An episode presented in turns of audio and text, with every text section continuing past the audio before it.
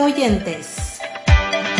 Un espacio para todos nuestros hermanos afiliados al Club de Oyentes. Bienvenidos. Bienvenidos.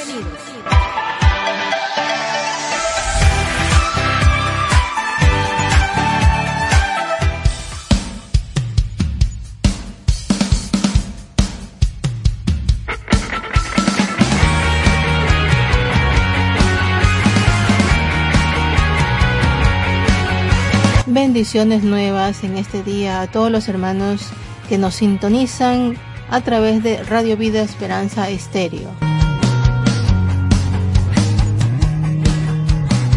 Damos la bienvenida una vez más al Club de Oyentes. Esperamos que todos estén pasando juntos con sus familias en bendición, en armonía y también con la ayuda y la provisión del Señor sobre sus vidas en cada instante.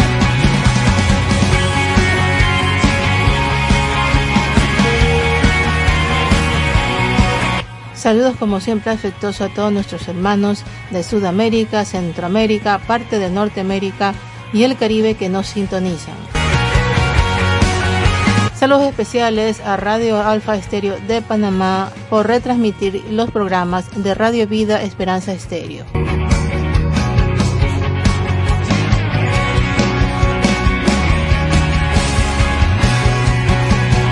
Dice una frase de Charles Spurgeon. Cercanía a Dios trae semejanza a Dios. Cuanto más veas a Dios, más de Dios será visto en ti. Y sabemos que la palabra de Dios eh, nos enseña que el cristiano debe reflejar a Cristo en todo momento. Y la manera de reflejar a Cristo es precisamente esa, la búsqueda del Señor, la búsqueda continua, la rendición total al Señor, para que Dios nos vaya transformando cada día a la imagen de Cristo y de esta manera nosotros podamos reflejar en todo momento, en toda circunstancia y con toda persona, reflejemos a Cristo de manera total y que nuestro testimonio en ninguna manera sea pisoteado, sino que podamos dar un testimonio de frutos buenos, de frutos de bendición en el Señor.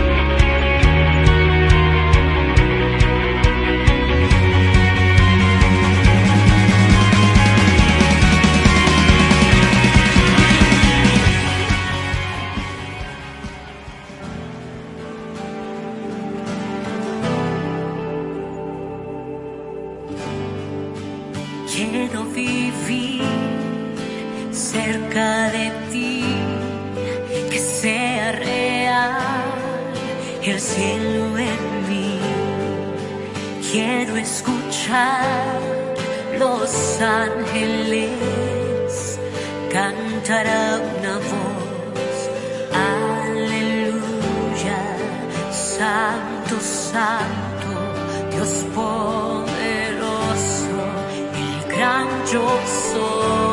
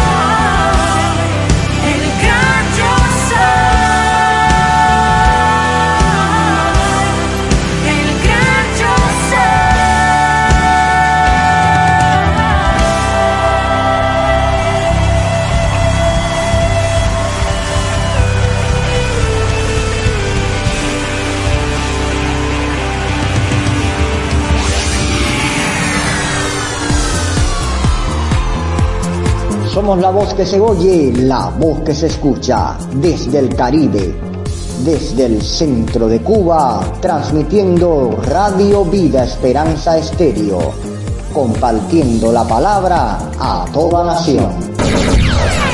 Una radio, una voz, un corazón.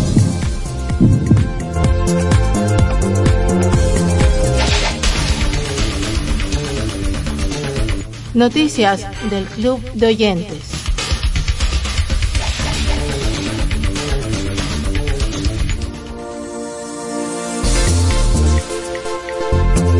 Ministerio Cristiano provee una plataforma para que hablen las mujeres iraníes en contra de los asesinatos de honor y los abusos. 18 de mayo 2022. En medio de un hilo de asesinatos dirigido contra las mujeres, un medio de redes cristiano con sede en Maryland que transmite en Irán programación con bases bíblicas está utilizando su plataforma para atraer la atención del trato que se le da a las mujeres bajo el sistema legal del país.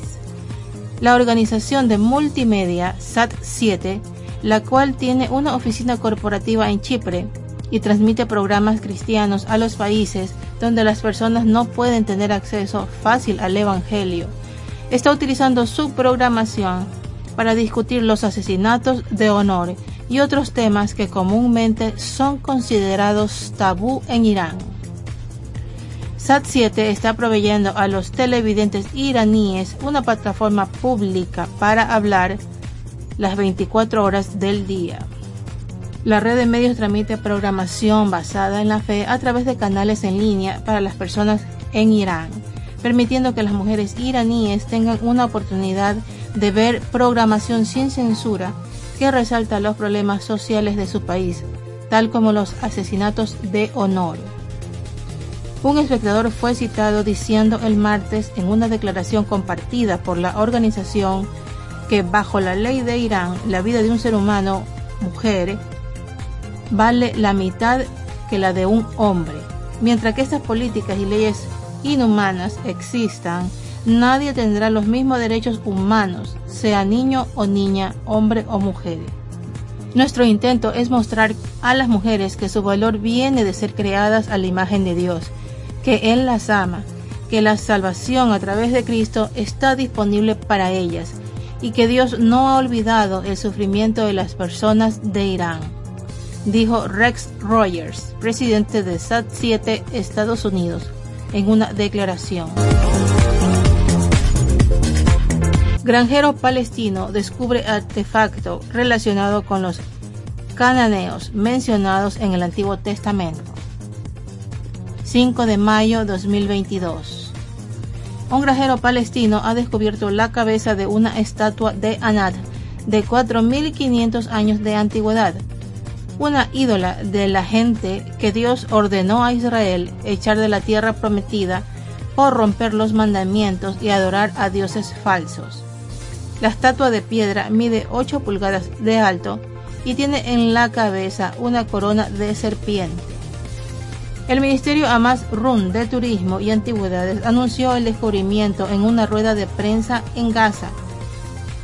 El New Arab reportó que el director general de Herencia Cultural y Antigüedades estimó que la estatua data del 2500 a.C.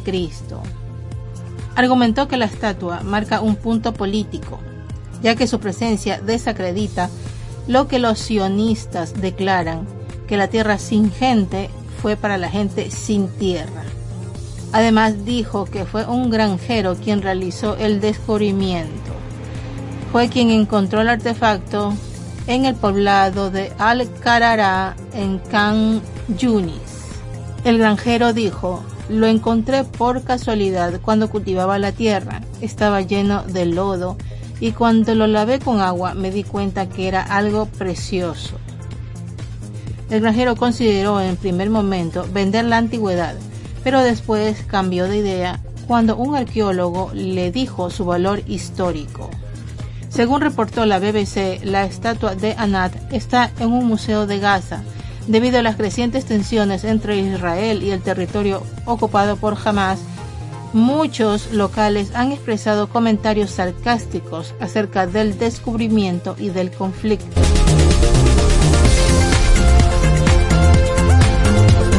Hundida en un alud, le pidió fuerzas a Dios y pudo salir. 20 de marzo 2017. Evangelina Chamorro Díaz volvió a nacer. La mujer de 32 años que fue arrastrada por un Huaico en Punta Hermosa ya pudo abrazar a sus familiares y se encuentra recuperándose. El alud la arrastró más de 600 metros. Lo más insólito, cuenta ella, es que durante su odisea la avalancha de agua y lodo se la quiso tragar hasta en cuatro oportunidades. Además tomaba aire y volvía a hundirse, refirió ella. Al límite de la conciencia de Evangelina se encontró flotando sumergida en el lodo oscuro. Se sintió embargada por un sentimiento de paz y bienestar. Se imaginó muerta o a punto de morir. En cualquier caso, se entregó al posible final porque estaba sufriendo, revela ella. Evangelina fue arrastrada junto con su esposo Armando Rivera, pero él pudo salir por su cuenta mucho antes de llegar al puente que cruza la Panamericana Sur nosotros salimos a dar de comer a los animales cuando a lo lejos escuchamos un estruendo. Pensé que se habían chocado dos camiones en la carretera, recuerda el mototaxista. No pasó mucho tiempo y el deslizamiento los sorprendió en la granja, situada a la altura de la tranquera, en el acceso a la zona de Villanueva, Navarra, donde viven con sus dos hijas de 10 y 5 años. Ese día las niñas no salieron de casa. Alcanzamos a agarrarnos a un tronco de eucalipto, pero la fuerza del huaico hizo que nos soltáramos de las manos. Vi como el lodo se llevaba a mi esposa. No pensé encontrarla con vida. Dios es grande, es un milagro que esté viva, dice Armando al salir de alta del hospital. Le pedí fuerzas a Dios. Evangelina confiesa que ella luchaba por salir de aquella avalancha de agua y lodo. Pensé en darme por vencida, pero a cada instante le pedía a Dios que me diera fuerzas para seguir luchando. Ella fue visitada por la ministra de Salud, a quien agradeció por su preocupación. La mujer de acero añadió que en los primeros instantes vio como una caseta, vacas, cerdos y montículos de madera pasaban por su lado. Este huaico fue implacable. También fue generoso con nosotros. Durante el vertiginoso recorrido se sumergió cuatro veces en el lodo, pero luchó por vivir. La caseta que había visto pasar se quedó atascada en la boca del túnel.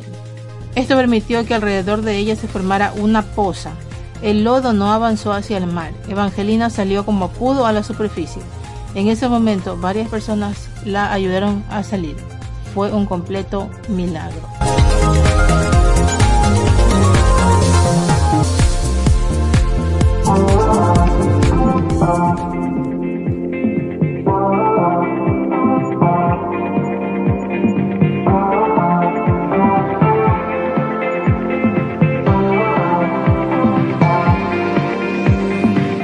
Estos pedazos rotos tú haces un collage con piedras quebrantadas, construyes un altar. Tú eres experto en restaurar y darnos libertad. Tú eres el consuelo en medio del dolor, reparas toda grieta, las pintas de color, vasos de barro que dan gloria solo a su Señor.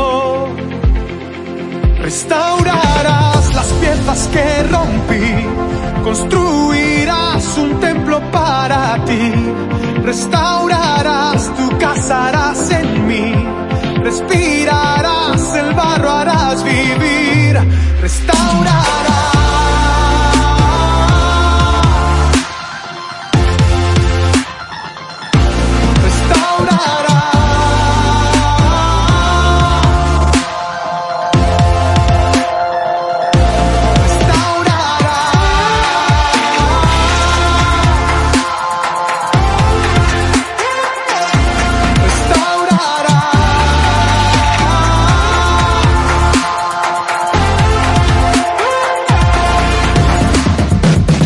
Cerraste mis heridas, me abriste el corazón, me diste el mensaje de reconciliación. Sigo buscando instrumentos para esta canción. Al pecador perdido abrazas sin pensar, le dices que es tu hijo, le quitas la ansiedad, le cambias el vestido y celebras en tu hogar. Restaurarás las piezas que rompí, construirás un templo para ti, restaurarás, tú casarás en mí, respirarás, el barro harás vivir,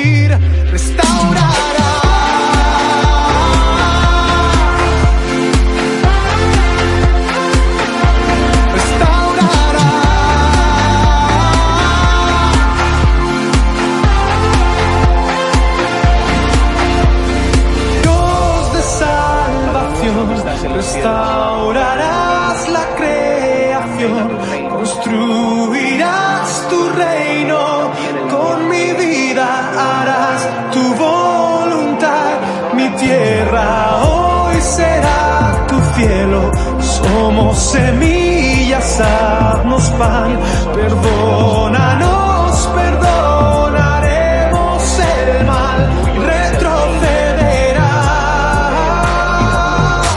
Restaurarás las piezas que rompí, construirás un templo para ti, restaurarás, tú casarás en mí, respirarás, el barro harás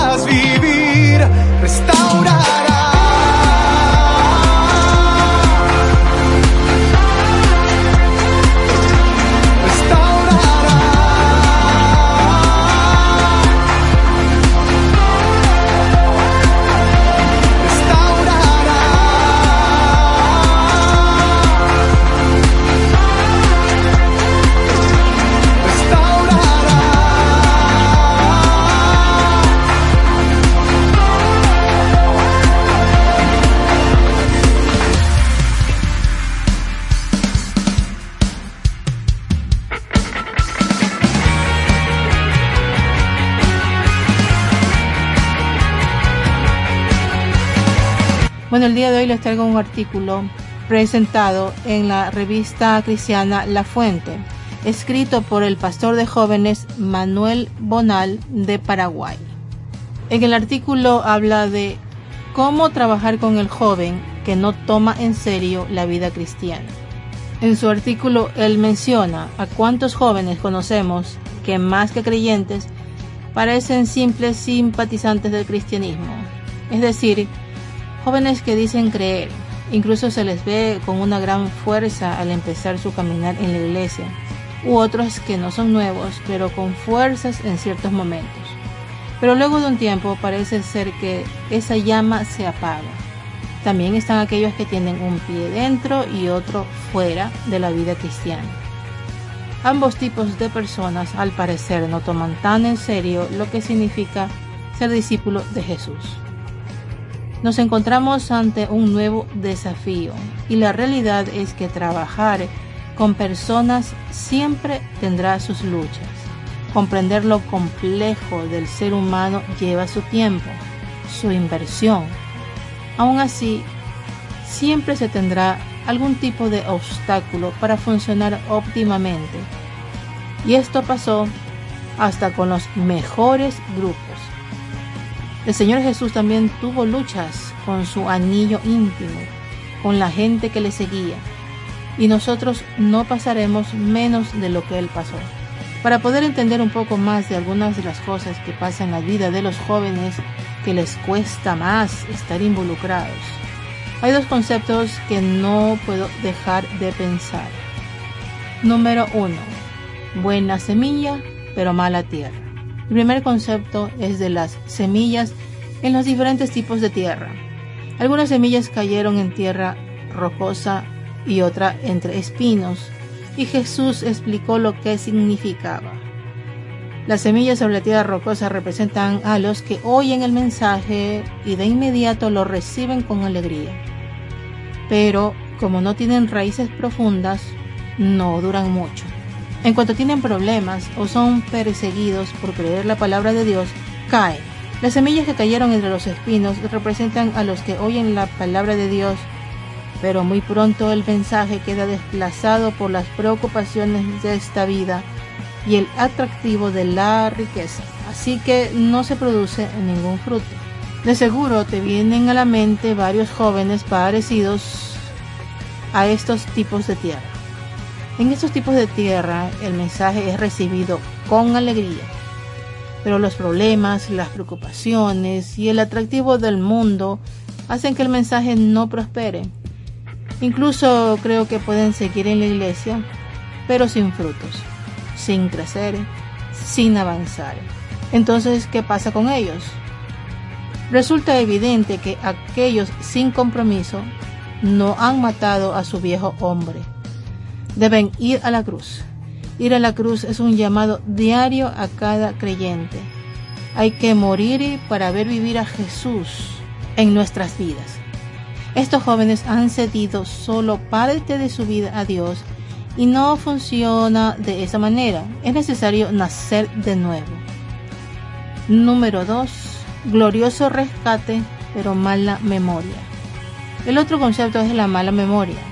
No podemos servir con todo el corazón y pasión a Dios si es que tenemos mala memoria. Quiero llevarles a un evento relatado en Lucas 7:36 en adelante. Durante una visita del maestro a Simón, un fariseo, a Jesús se le acerca una mujer y con lágrimas le empapa los pies y lo seca con sus cabellos. Simón, al ver esto, dijo para sí, si este hombre fuera profeta, sabría qué tipo de mujer lo está tocando. Es una pecadora.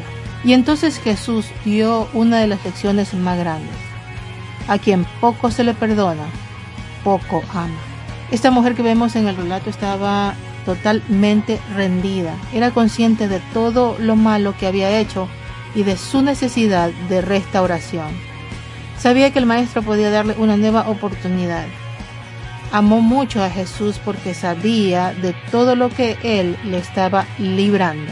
Pero luego están los que por mala memoria no recuerdan de dónde salieron, de dónde fueron rescatados y dónde estarían hoy sin Dios. Aman poco porque creen que se les perdonó poco. Incluso pueden llegar a pensar que eran merecedores de ese perdón. No dimensionar lo mucho que Dios nos perdonó hace que no amemos lo suficiente a nuestro Salvador. Esa frase retumba en mi mente. A quien poco se le perdona, poco ama.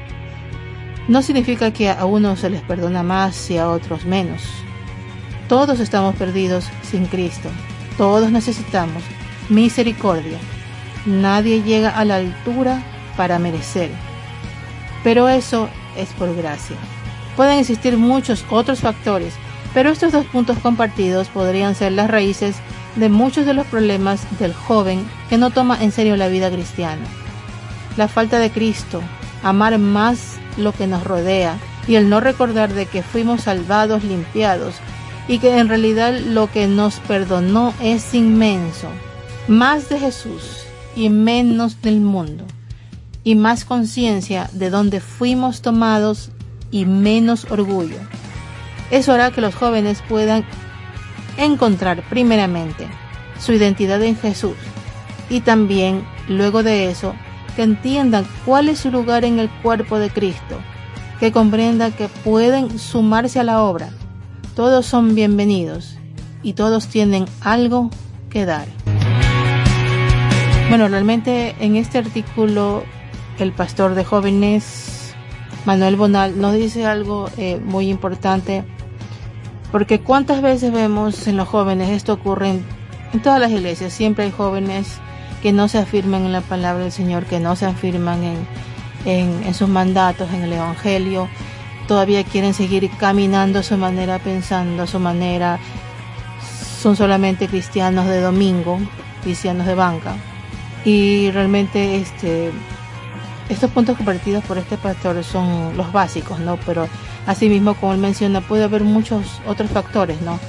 Lo importante es que todos como hermanos en Cristo, más los líderes de jóvenes, los pastores de jóvenes, tomen en cuenta eh, la situación de cada joven, porque sabemos, como se dice, que cada cabeza es un mundo, asimismo, cada persona vive situaciones muy diferentes. Es importante que los líderes y pastores de jóvenes se adentren en el mundo del joven, en la vida del joven, busquen la manera, eh, sin ser eh, invasivos, sino de una manera amable, con amor, puedan adentrarse en el mundo de ellos y puedan encontrar cuál es la raíz del problema, qué es lo que está impidiendo que realmente caminen en el Señor con una verdadera conversión. Sabemos que el hacer discípulos conlleva eso, ingresar en la vida de las personas. Tenemos el ejemplo de Jesús en la palabra de Dios, pues él ingresaba en la vida de las personas, no solamente impartía la palabra de Dios, no solamente les enseñaba la palabra de Dios, sino que se adentraba en su mundo, se adentraba en sus vidas. Porque de esta forma podemos actuar de manera más certera, más efectiva, para poder lograr aportar en la conversión verdadera de los hermanos y en este caso de los jóvenes, porque ellos pueden estar atravesando múltiples situaciones que le impiden afirmarse en el Señor. Pero esta es una labor que puede ser titánica, que puede ser muy difícil, pero el Señor da sabiduría en abundancia siempre que se lo pidamos. El Señor va a saber dar la guía, la sabiduría a todos los líderes y pastores de jóvenes para poder realmente hacer un cambio en la vida de esos jóvenes que no se afirman en la palabra de Dios.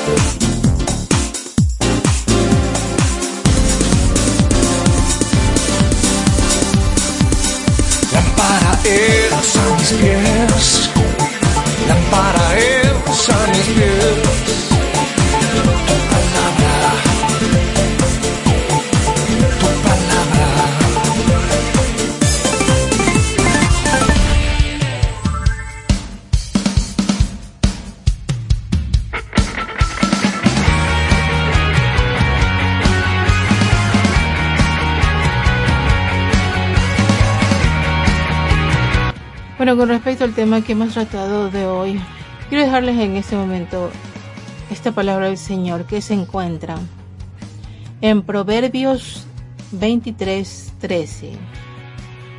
No escatimes la disciplina del niño, aunque lo castigues con vara, no morirá. Amén, así es. La disciplina siempre va a formar al niño y al joven en el camino del Señor. No hay que subestimar las problemáticas que puede tener el joven, la rebeldía, la desobediencia. Y debemos en todo momento aplicar la disciplina siempre con fundamento bíblico, siempre basado en la palabra del Señor para formar al joven. El tiempo de desarrollo es el tiempo exacto y perfecto para formar el adulto del mañana. Así que no debemos, como dice la palabra de Dios, escatimar la disciplina, sino siempre aplicarla. Por supuesto, bajo los parámetros bíblicos y bajo la guía y sabiduría del Señor. Esto va a formar el adulto de mañana que va a saber caminar con el Señor y no caminar en sus propios pensamientos.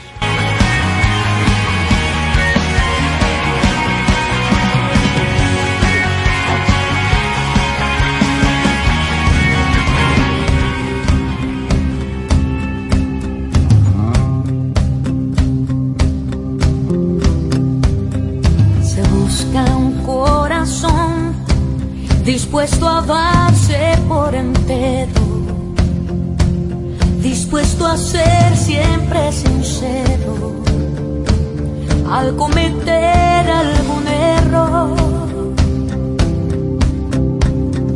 Se busca un corazón que cuando rinda una alabanza salga directo desde el alma y anhele ser sepa escuchar la voz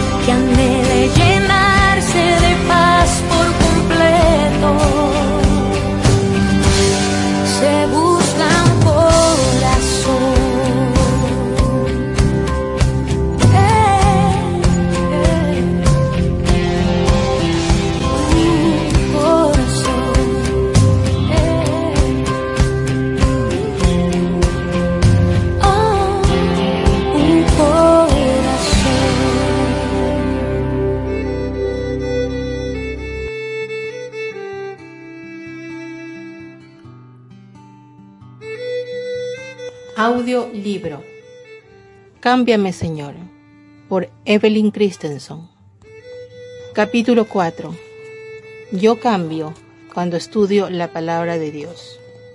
¿Debo permitir que Dios me cambie por medio de la lectura o por medio del estudio bíblico?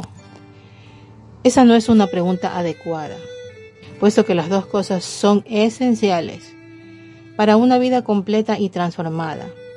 La lectura devota no debe convertirse nunca en sustituto del estudio bíblico profundo y sistemático, sino que es un complemento de este. Y el Señor me cambia cuando yo estudio su palabra. Pablo le dio a Timoteo un consejo excelente cuando le dijo, Procura con diligencia presentarte a Dios aprobado. Él también le aconsejó, sabiendo de quién has aprendido y que desde la niñez has sabido las sagradas escrituras, las cuales te pueden hacer sabio para la salvación por la fe que es en Cristo Jesús. Toda la escritura es inspirada por Dios, útil para enseñar, para redarguir, para corregir, para instruir en justicia, a fin de que el hombre de Dios sea perfecto, enteramente preparado para toda buena obra. Estoy agradecida a Dios por cuanto Él no me pidió que abandonara el ministerio de enseñanza cuando oré pidiéndole que Él me hiciera la clase de esposa que Él quería que fuera, pues esto me hubiera despojado de un gran regocijo. El hecho de escudriñar profundamente las escrituras siempre produce un gozo y una emoción que me transforma en una persona diferente. Mi barómetro espiritual también se aplica en este caso. Estas cosas os escribimos para que vuestro gozo sea cumplido. Primera de Juan 1.4. Aun si estoy dispuesta a ser cambiada en conformidad con lo que Dios me está enseñando, el resultado final es siempre el regocijo. El profundo estudio de la Biblia también produce madurez espiritual, es decir, semejanza a Cristo en mí. Uno de los principios que dimos a cada participante en los estudios bíblicos para la vecindad fue el siguiente. El propósito de este estudio es que nosotros saquemos de la palabra de Dios nuestro estilo de vida. Esto incluye el hecho de observar exactamente lo que dice la Biblia y aplicarlo a nuestras vidas diarias. Este capítulo no tiene el propósito de ser una guía profundo sobre cómo estudiar la Biblia. Su propósito es señalar cómo puede ser un estudio completo de la palabra de Dios que cambie la vida. Oración antes del estudio. Cuando yo estudio la palabra de Dios, aproximadamente la tercera parte del tiempo del estudio lo invierto en la oración. Este tiempo de oración se divide en cuatro partes. Antes del estudio, mientras estoy observando lo que la escritura me dice, mientras estoy interpretando lo que significa, y cuando la estoy aplicando a mí misma o la estoy enseñando a otros. El solo hecho de acercarme al tiempo de estudio en oración cambia mi vida. En primer lugar, oro con respecto a mi preparación personal. El hecho de pedirle a Dios la purificación antes de comenzar a estudiar establece una clara comunicación con Dios. Luego, el hecho de expresar en oración el hambre y la sed de justicia que siento en mi corazón me da la seguridad de que Dios me saciará. Luego es importante que yo ruegue, Señor, quita todas las ideas preconcebidas que yo tengo con respecto a esta porción de las escrituras que estoy a punto de estudiar. Siempre es posible que algo que yo haya oído o estudiado antes no sea correcto.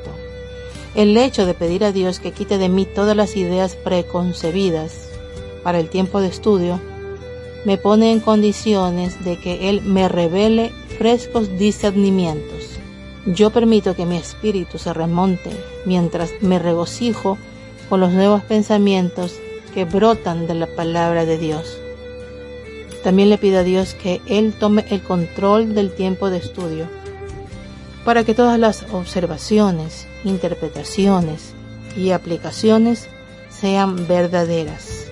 Tengo que reconocer mi dependencia de Él. Si quiero sacar lecciones exactas, poderosas capaces de cambiar la vida para mí misma o para aquellas personas que voy a enseñar. Luego le ruego a Dios que sea mi maestro. Invito al Espíritu Santo para que entre en acción en mí mientras estudio. En Juan 14, 26, Jesús dijo que el Espíritu Santo os enseñará todas las cosas. También Pablo pidió a Dios que los cristianos de Efeso fueran dotados del espíritu de sabiduría y de revelación en el conocimiento de Él, alumbrando los ojos de vuestro entendimiento, para que sepáis cuál es la esperanza a que Él os ha llamado y cuáles las riquezas de la gloria de su herencia en los santos.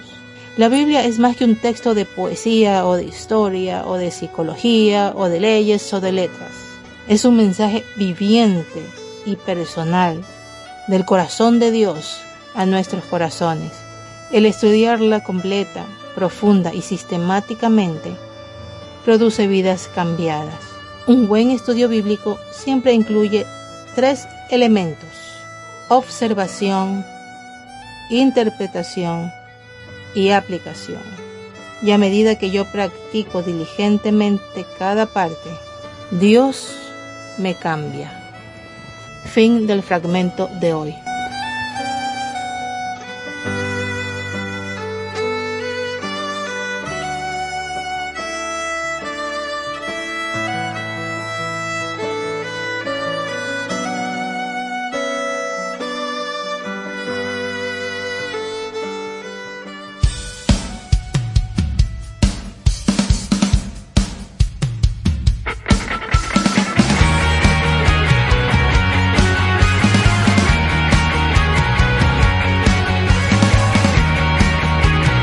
Bien, hermanos, llegamos al fin de nuestro programa de hoy. Esperamos, como siempre, que haya sido de su edificación.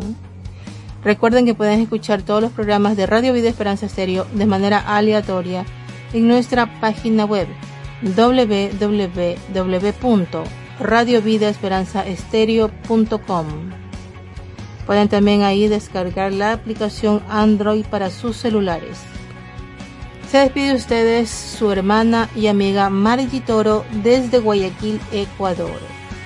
Nos vemos en la próxima semana en un nuevo programa para bendecir sus vidas. Dios les bendiga.